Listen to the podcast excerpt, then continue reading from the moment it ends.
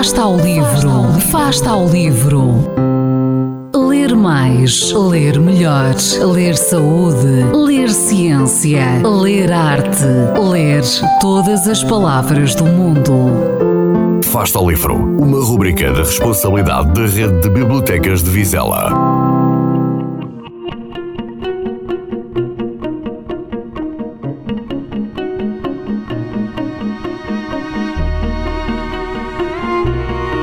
Umas semanas atrás, sugeri o livro Na Terra dos Cangurus, de Bill Bryson. E, desta vez, trata-se de uma sugestão do mesmo autor. Só que em vez de viajarmos pela Austrália, iremos viajar pelo nosso corpo.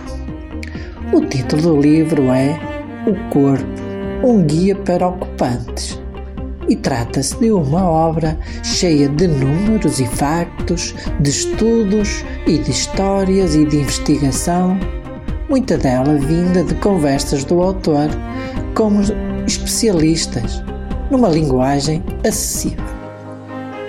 Podemos ler um capítulo hoje, outro amanhã, pois cada um está dedicado a um tema.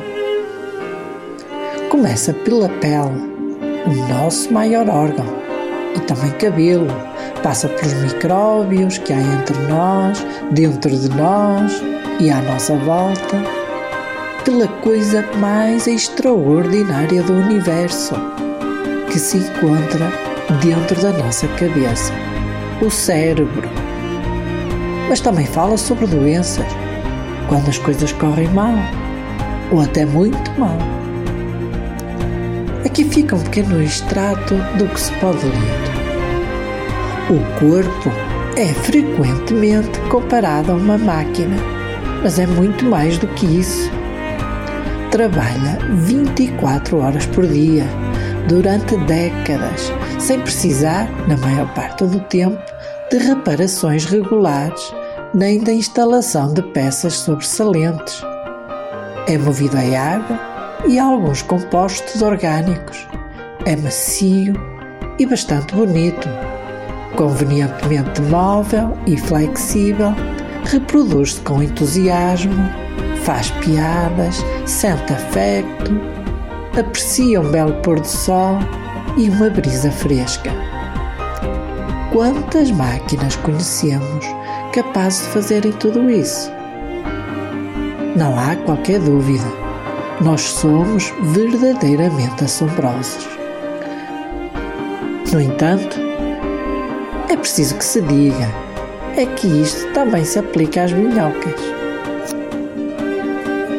E agora que tanto se fala no Covid-19, ler o capítulo O Nosso Eu Microbiano ajuda-nos a perceber melhor o seu poder, pois quando isolada de células vivas, são apenas coisas inertes.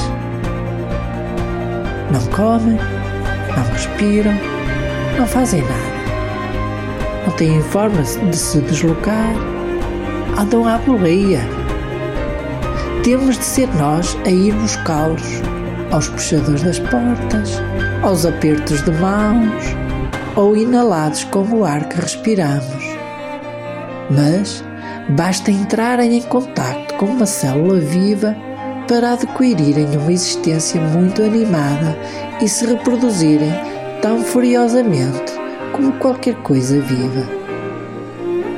Ler esta obra é um passatempo excelente para os dias de hoje de estadia forçada em que cada um de nós está obrigado e, ao mesmo tempo, ajuda-nos a tomar consciência da guerra invisível que cada um de nós está a travar neste momento.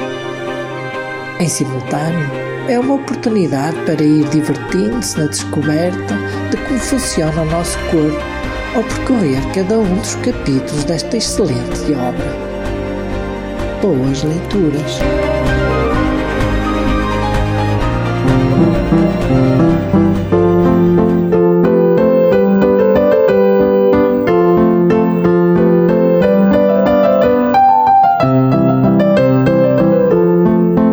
o livro. Quem lê nunca está só.